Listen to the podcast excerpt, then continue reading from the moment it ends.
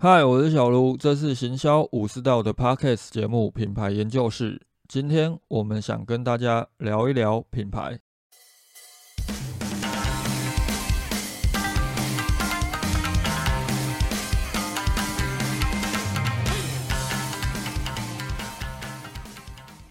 前面六集品牌大赛问的内容都偏向企业内部审视品牌定位方面探讨。接下来，品牌定位相关讨论会进入另外一个阶段，开始讨论消费者及竞品，还有企业所使用的各种行销公关工具等外部资讯。今天这一集要跟大家谈的就是整体市场及消费者当中第二十八题到第三十三题这六个问题。这些问题对企业来讲，不单单只是品牌行销相关的问题。更是你们在进行产品销售时相当重要的核心因素。理解消费者为什么这么重要，最主要便是因为，当我们如果只是聚焦在品牌定位方面时，很容易落入一种情况，就是为了找出差异化定位，最后反而很有可能会让我们的产品服务，甚至是整个品牌诉求都离消费者太遥远。还有另外一个很常见的现象，就是品牌走得太快。你们去追求一个相当新颖的品牌概念，进而推出一些产品，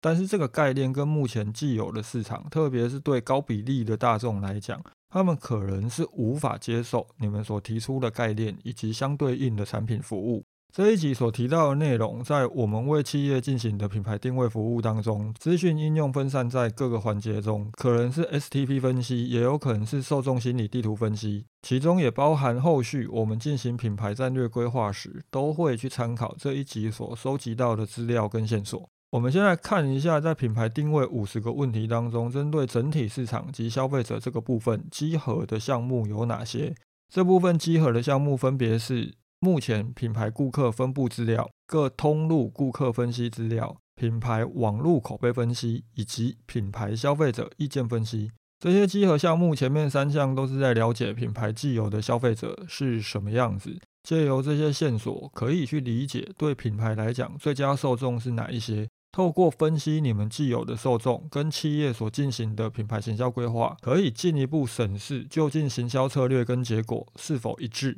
又或者其实整体的行销方向其实是偏离的。有个很鲜明的例子哦，有些品牌可能会找年轻人喜欢的偶像来进行代言，接着大量的投放广告，增加品牌的知名度，但最后却发现真正购买产品的消费者却可能跟他们品牌行销所希望触及的受众不一致。虽然透过行销还是获得不错的销售成绩，但品牌行销策略跟结果的偏差性也是相当值得企业重新思考。或许调整一下代言人策略、品牌推广策略，更有可能能够为企业带来更大的成长动能。而除了审视品牌的网络口碑外，也要进一步针对企业所销售的品类去收集整个市场的消费者意见。透过这些资料，无论你是一个已经进入市场一段时间的品牌，还是你们正准备进入市场，都可以对消费者有更清楚的理解，进一步去修正你们的产品开发策略以及品牌沟通策略。针对品牌定位五十个问题中，市场及消费者这部分，最主要就是要探讨我们如何透过理解消费者以及市场整体趋势，找到一个适合品牌切入，甚至是以小博大的行销方向。首先，我们先讨论一下这部分的前两个问题，也就是第二十八题：你的产业目前主要潮流为何，又有什么明显改变？以及第二十九题：市场各项趋势及资讯影响消费者最大为何？了解市场及消费者趋势，对于企业在进行品牌行销，甚至是进行电商销售，都相当的重要。我先前就有跟做寝具的业者聊过这件事情了。他们提到，传统在卖床垫这类产品时，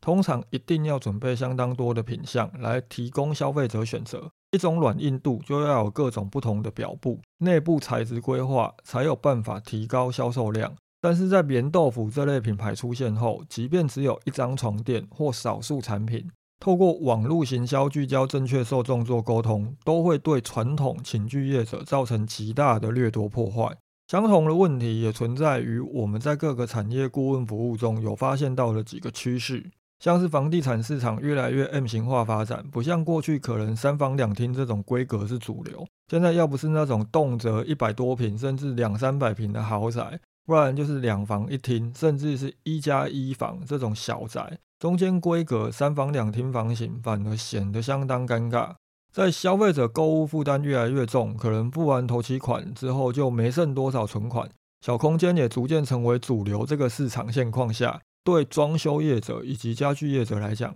都是一种值得关注的趋势。理解消费者目前在意什么，以及整体市场的趋势，对于我们能不能开发出正确的产品极为重要。有个相当鲜明的例子，就是内衣市场，在舒适穿着逐渐成为主流趋势后。内衣市场也从如何做到无钢圈也能让女性穿出良好身段并维持身形，到后来运动内衣逐渐成为一种主流。但是运动内衣终究跟一般的内衣还是有些区隔，所以 bra top 这一类的产品就成为一种新兴而且极具代表性的趋势型产品，且横跨服饰跟内衣产业，让服饰业者也能够掠夺内衣的市场。如果不了解消费者目前受到什么资讯影响，不了解整个市场的主流趋势以及潮流，可能会形成什么样的问题？有个案例，我不知道有没有在 Podcast 聊过。这个关于健康餐的案例，就相当适合来解释市场趋势对于品牌行销的重要性。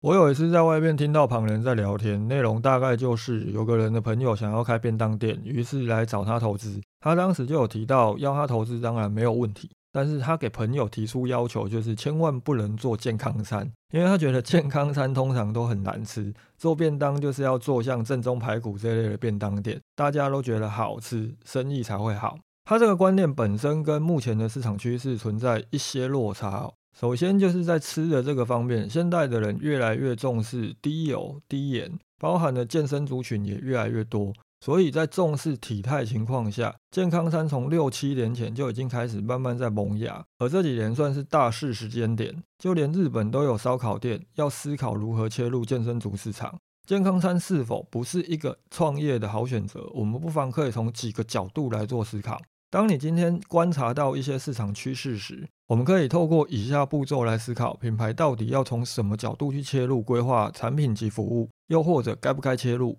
首先，消费者越来越重视吃的健康，这当然是一个趋势。但是在这个趋势下，有没有什么阻碍？那位准备投资便当店的大哥所提到的健康餐并不美味，这个可能多数民众普遍的认知，就会是一个可能存在的市场阻碍。当然，今天这位大哥他会觉得健康餐难吃，很有可能是因为他吃过的健康餐或许并不多。因为我个人还蛮常点我家附近的健康餐盒，我就觉得相当的美味。当然，我也是吃过难吃到不行，甚至是很油的假健康餐，所以有些健康餐盒真的很难吃，就会是一个机会。最后，我们就可以来思考：当我们觉得这件事情可行，因为市场上既有竞争者，或许都没有这么好，以及整体的市场趋势、民众的消费意愿有逐渐成长的迹象。从 BCG 矩阵的角度来看，有很大的机会从问题象限走向明星象限。那么我们最后又应该审视什么？就是健康餐会不会比一般的便当还要来的有利益？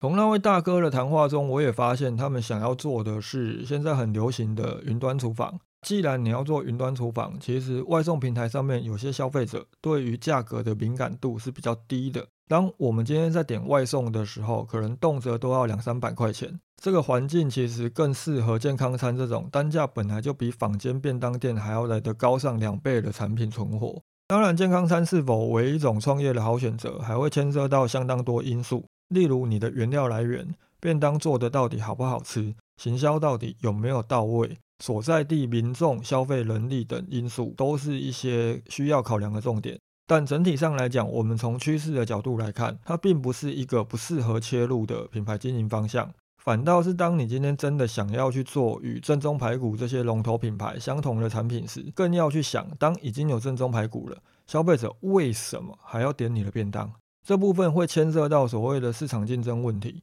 我们下一集品牌大灾问再来跟大家比较详尽一点做讨论。有些趋势其实是相当显而易见的，例如我们之后会跟大家聊到的 ESG 这个议题，它就有个值得关注的市场趋势，就是 Z 世代这些消费者，包含了在疫情期间进入职场或者是读大学这一些被称为 C 世代的消费者，他们对于环境保护、保健意识更加的强烈。当我们注意到这些消费趋势的时候，也要进一步去分析它究竟是大众、小众，还是只是一个垂直分众市场。而这个市场的量体大不大？关注这个趋势以及理念的消费者，他们的消费能力又是如何？这些都是决定你的品牌能不能好好的存活下来极为重要的几个关键思考点。了解市场趋势对于消费者的影响后，我们接着就可以进入下一个问题。第三十题：你所提供的产品服务，目前顾客存在什么购买或使用痛点？痛点是贯穿整个销售相当核心的要素，不管是做销售业还是做产品开发，都摆脱不了痛点。思考这个问题，我们可以从你究竟是已经有明确的产品服务，还是你正准备开发产品这两个角度来切入思考。如果你已经有很明确的产品服务，其实你的痛点也已经相当限缩。要去思考，以你的产品所提供的功能及成分来讲，能够为消费者解决哪些痛点，而这个痛点又跟目前市场趋势相不相符，又或者它本身是否为一个事实？这部分我们在先前聊销售业内容的时候就已经有稍微提到过。而如果你是正准备开发产品，好好去了解消费者存在哪些购买或者是使用产品时的不便，需要解决的问题就相当的重要。针对这些问题，多数品牌行销人员最大的问题应该是：我们究竟要如何去收集这些消费者痛点？坊间比较主流的做法，无非就是问卷调查，又或者是找一群人来进行焦点访谈。但其实这类的方法，首先可能需要投入大量的预算，再来就是你们所获得的资料也未必真的能用。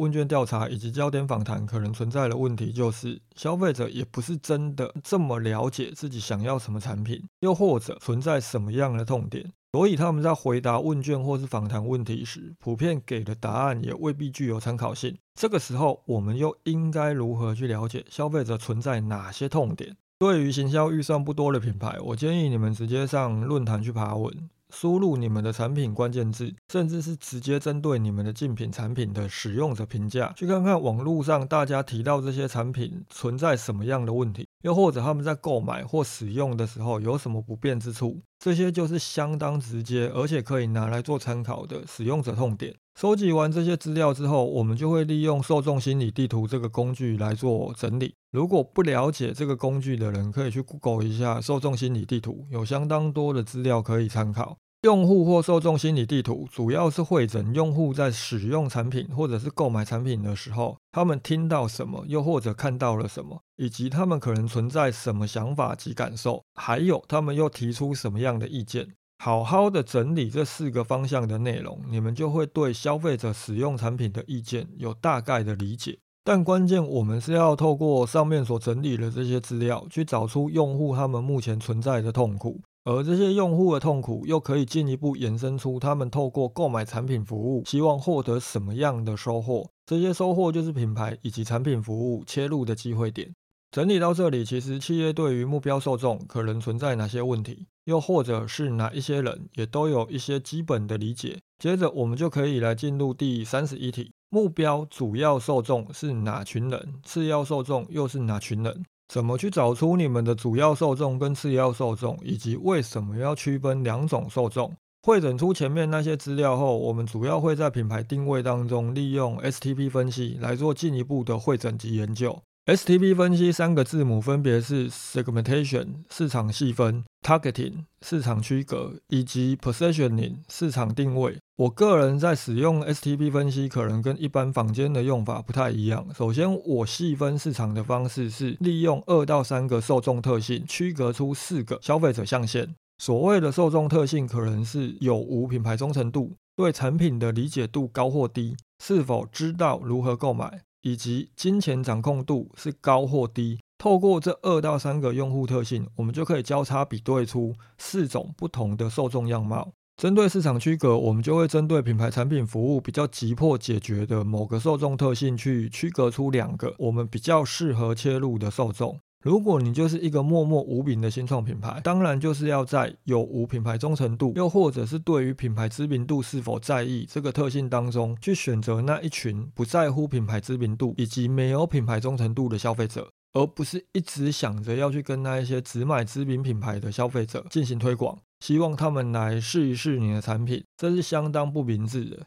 最后就是市场定位，从区隔出来的那两群消费者当中，去找到品牌最佳化受众以及市场最佳化受众。所谓品牌最佳化受众，就是攀比另外一个或两个受众特性，哪个对于我们的产品服务特别有利。因此，我们可以花更少的沟通成本将产品销售给他们，可以花更少的成本就取得这些消费者，就叫做品牌最佳受众。而另外一个市场最佳受众，指的就是这一群消费者整体市场量体最大，但是我们可能需要花更多的沟通成本、行销成本，才有办法从这一群消费者当中获得订单。但是因为他们的受众量体够大，所以值得我们去尝试。那么，品牌最佳受众跟市场最佳受众，哪个会是我们主要的目标受众？我个人建议是以市场最佳受众为主，因为需要花更多的行销预算在这群人身上，视为主要受众，编列更多行销预算，创造更大的机会，会是比较适当的做法。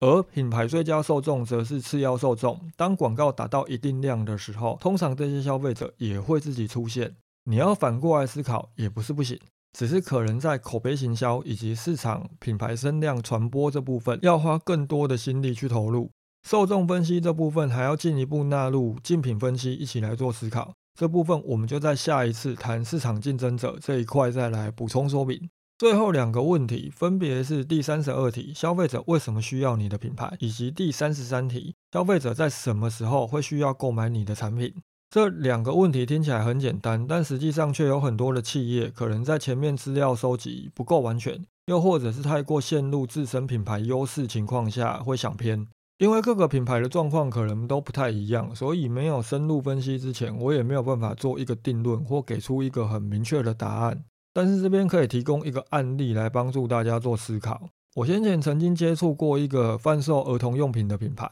而这个品牌最大的特点就在于，他们的产品都是聘请设计师来进行设计，而不像坊间的竞品，可能都是找像海绵宝宝啊、佩佩猪这类知名 IP 来进行联名。所以他们的创办人针对消费者为什么需要他们的品牌，回复是：当你不想要让小孩用那些大家都在穿、都在用的联名 IP 商品时，设计师的设计产品就是你最好的选择。而针对消费者在什么时候会需要购买他们的产品，他的回答则是：当消费者第一次成为爸爸妈妈的时候，他们不知道该去哪里买产品的时候，就会需要他们。针对这两个问题，他认知的答案是事实吗？又或者他真正有解决消费者迫切的问题吗？答案其实都是否定的。首先，对于爸爸妈妈来讲，可能你们会觉得让小孩去穿那一些海绵宝宝，又或者是汪汪队的联名服饰、联名鞋子、联名的各种产品。是一件很怂的事情，但是我们今天要理解一件事情哦，我们成年人需要谈资，小朋友其实也需要谈资。当他们今天没有使用这些知名卡通 IP 产品，他没有办法融入他的社交圈，他去幼儿园的时候可能没有办法交到很多的好朋友。再来就是资讯这么发达的情况下。其实成为新手爸妈之后，即便真的不知道该怎么购买产品，也有很多的朋友会很热心的去购买各种产品来送给小孩。否则还有各种妈妈的社团可以帮助消费者解决这些问题。所以最终这两个需求问题思考偏差，都成为那个品牌在营运方面相当大的问题。所以这两个看似简单的问题，其实蛮值得企业好好的去做思考。特别是当你们刚进入市场的时候，想清楚这两个问题，可以避免走很多的冤枉路。特别是将行销预算通通像丢入水中一样，扑通一声就没了。原则上，如果你们针对前面的几个问题都有好好的去做资料收集，并且做分析思考的话，你们要去回答最后这两个问题，也会相对的聚焦明确许多。因为这一集的内容可以补充的案例跟方向还蛮多，所以录音的时间有久一点。感谢各位收听到最后。如果觉得今天这一集有任何的问题，又或者是想要深入的讨论，都欢迎私讯给我。如果是 Apple Podcast 的听众，觉得今天这一集对你有帮助，也欢迎给个五星好评，并且留下一些你们的看法。这一集就聊到这里，拜。